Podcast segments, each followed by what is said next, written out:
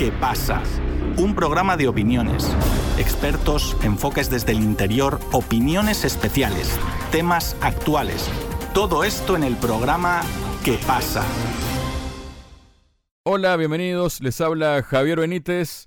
El secretario de Estado de Estados Unidos, Anthony Blinken, ha llegado este miércoles a Kiev, la capital de Ucrania. Para hablar sobre ello estoy junto al analista internacional Fernando Moragón. Fernando, bienvenido a Radio Sputnik. ¿Cómo estás? Hola Javier, muy bien, encantado de estar contigo y con tus oyentes. Vamos a ver. ¿Se puede decir, Fernando, dónde estás en este momento? Sí, se puede decir. En este momento estoy en Moscú. Muy bien. no estoy haciendo turismo. Es decir, hasta ahí puedo leer, como decían en 1, 2, 3, antiguamente, ¿no? Ahí está. Eh, con muy buen tiempo. Perfecto. Bueno, entramos en detalles si te parece, Fernando. El secretario de Estado Anthony Blinken permanecerá dos días en Ucrania. Los funcionarios estadounidenses aparentemente quieren discutir el progreso de la ofensiva ucraniana y evaluar medidas para aumentar la seguridad energética del país. Y de acuerdo a la cadena estadounidense CNN, se espera que Blinken anuncie más de mil millones de dólares en nuevas ayudas para Ucrania. Pero como primera impresión, Fernando, ¿qué es lo que te transmite a ti que el secretario de Estado de Estados Unidos, Anthony Blinken, se traslade en persona a Kiev para reunirse, ¿no? Con, por ejemplo, el presidente Volodymyr Zelensky, pero también con el ministro ucraniano de Asuntos Exteriores, Dmitry Kuleva, y también con el nuevo ministro de Defensa, Rustem Umerov. ¿Por qué esta visita personal? Pues, efectivamente, como dices, para hacer este tipo de cosas se pueden hacer entre de, de, adjudicar más dinero a, a, Ucrania y tal, pues se puede hacer desde Estados Unidos. No hace falta hacer una visita.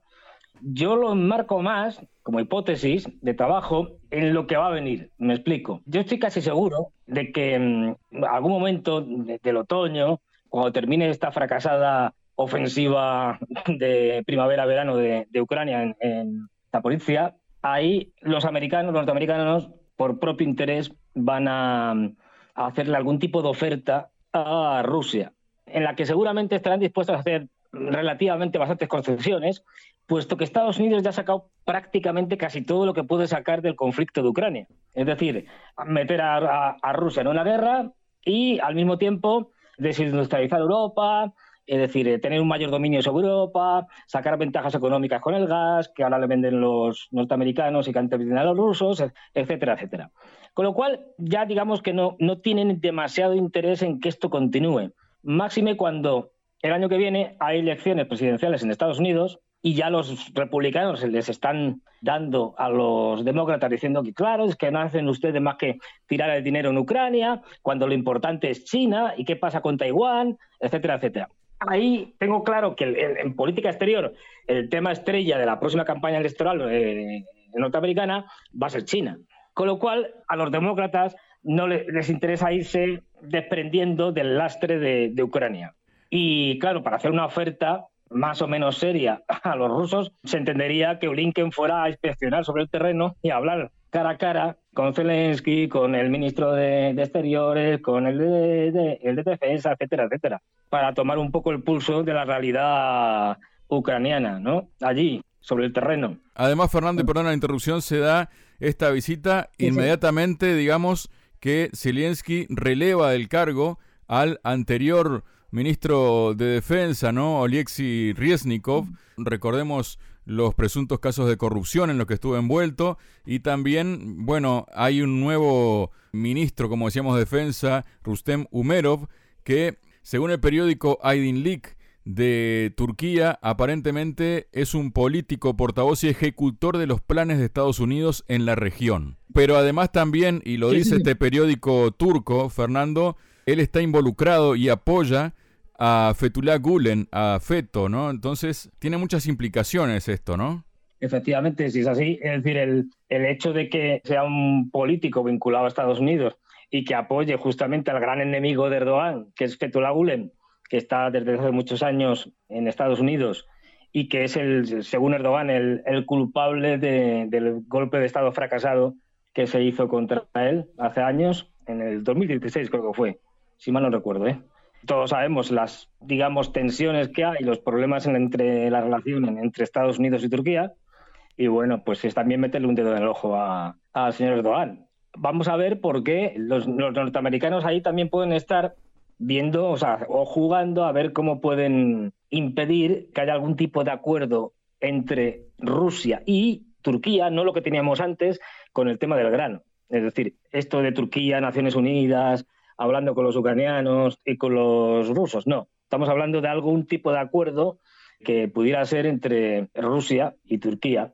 Yo creo que los americanos van ahí a ver un poco la situación en Ucrania en la región y a partir de ahí tomar nota de, de lo que encuentran, lo que ven y la disposición que tiene el gobierno de Zelensky a hacer una cosa u otra, fundamentalmente para tantear luego a los rusos y si ven que hay opciones de hacer algún tipo de propuesta, hacérsela. Porque ya digo, no les interesa para nada, pero para nada que la guerra de Ucrania continúe en periodo electoral norteamericano. Y ya digo, y en eso sí que hay consenso entre los dos partidos, entre el republicano y el demócrata, de que China es el principal enemigo a batir, es el rival que le va a quitar de su primera posición como la gran potencia hegemónica mundial y tienen muy claro que tienen que ir ya a provocar una guerra contra China porque si esperan unos cuantos años China ya va a ser absolutamente imbatible y no solo ya en cuestiones económicas sino incluso militares. Es decir que no, no pueden esperar. De ahí las prisas que estamos viendo presionando a Japón el rearme de Japón eh, las visitas también a Corea del Sur, la famosa visita que hicieron en el, presidente de Corea del Sur y, el primer ministro de, Japón a Camp David, a, Estados Unidos, a la residencia del presidente Biden, con las declaraciones. Es decir, los norteamericanos ya están preparando un escenario, que no sabemos cuál es, para que llegue esa, ese, en el momento que ellos crean oportuno, provocar un incidente con los chinos, al que le van a echar la culpa a los chinos, claro. Esto está claro.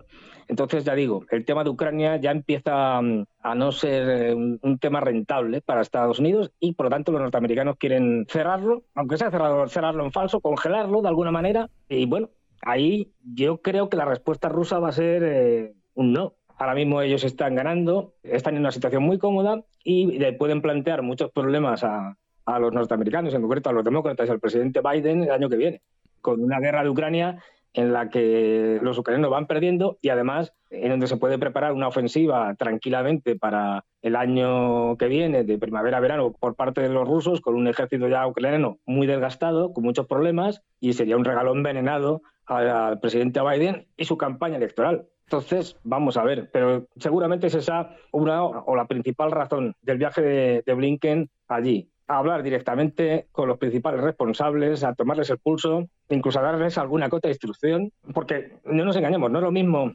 hacer una teleconferencia online que mirarte cara a cara y decirte las cosas cara a cara. Esto es muy diferente. Y si tienes que echar una bronca o dar instrucciones o presionar, esto se hace mejor cara a cara que online. Así que yo creo que esa es la principal razón.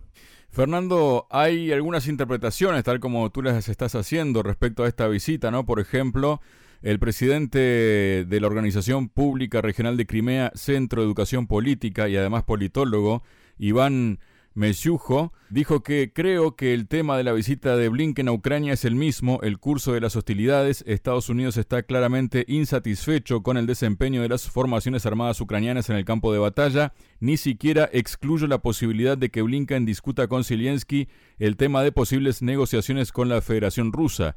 Cuando la situación en el campo de batalla empeore significativamente, Washington comenzará a promover más activamente el tema del proceso de negociación entre Kiev y Moscú. También hay otra reacción de Vladimir Yavarov, quien es el primer vicepresidente del Comité de Asuntos Internacionales del Consejo de la Federación, que dijo no puedo descartar que Blinken haya llegado a Kiev con algún propósito secreto de la visita. Probablemente esté volando allí para ver la situación en el terreno, para conocer de primera mano sobre lo que está sucediendo en Ucrania y además para qué prepararse, apoyar al régimen o irse de allí.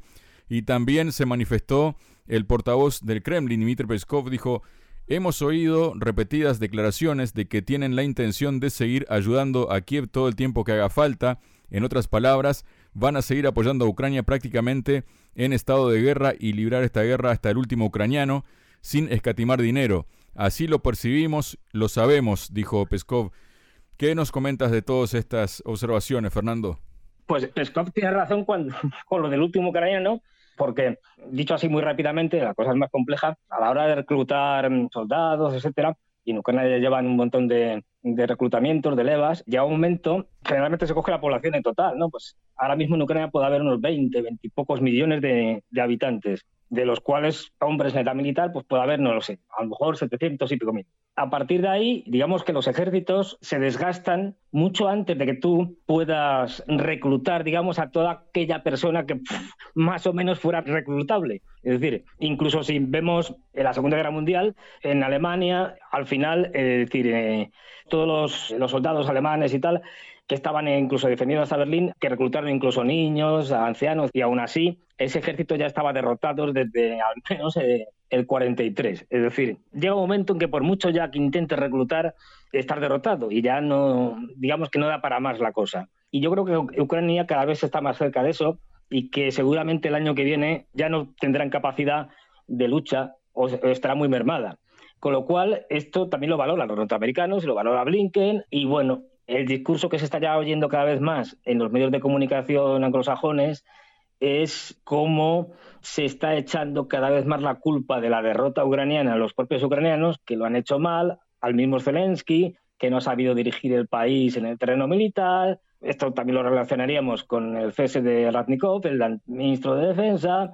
Es decir, están preparando una salida y preparando a la gente para decir que los norteamericanos han hecho todo lo que podían, que ellos lo han hecho bien, pero que han sido los ucranianos que no han sabido aprovechar sus oportunidades y que han desperdiciado ejércitos en, ataques absurdos y que el problema de la corrupción ha sido clave, etcétera, etcétera. Es decir, que es una forma de, de justificar cómo van a dejar tirados a los ucranianos, que en eso no me cabe la menor duda cuando los americanos pierden o sus aliados pierden, no tienen ningún problema en dejarlos tirados, que es lo que han hecho siempre, y es lo que van a hacer con los ucranianos, con una Ucrania que ya está destruida. Quiero decir, no me refiero en el punto de vista físico, sino desde el punto de vista de sus posibilidades como Estado. Es decir, eh, como un Estado que no sea un Estado fallido. Ucrania ya es un Estado fallido, aunque acabara la guerra ahora mismo. Quiero decir, mañana mismo. Entonces, yo creo que está, está tomándole el pulso para preparar una salida del conflicto en la que se le va a echar toda la culpa a los ucranianos y no descarte incluso que Zelensky se ha sustituido por alguien, digamos, que no esté tan, tan quemado públicamente y que sea más presentable a la hora de firmar un posible acuerdo con Rusia. A Zelensky le pueden quitar por la vía buena, es decir, exiliarse, exiliarse a, a algún país occidental y vivir el resto de sus días en un paraíso dorado con todo lo que ha robado, o por las malas, que eso va desde un golpe de Estado que le den los militares y lo depongan, a que no solo lo depongan, sino que lo ejecuten. Porque además Zelensky sabe bastantes cosas. Un Zelensky que no es ya presidente interesa más muerto que vivo. Así que mm, no descarto ninguna de esas opciones para justificar la salida de Ucrania. Muchas gracias, Fernando. Gracias a ti, Javier.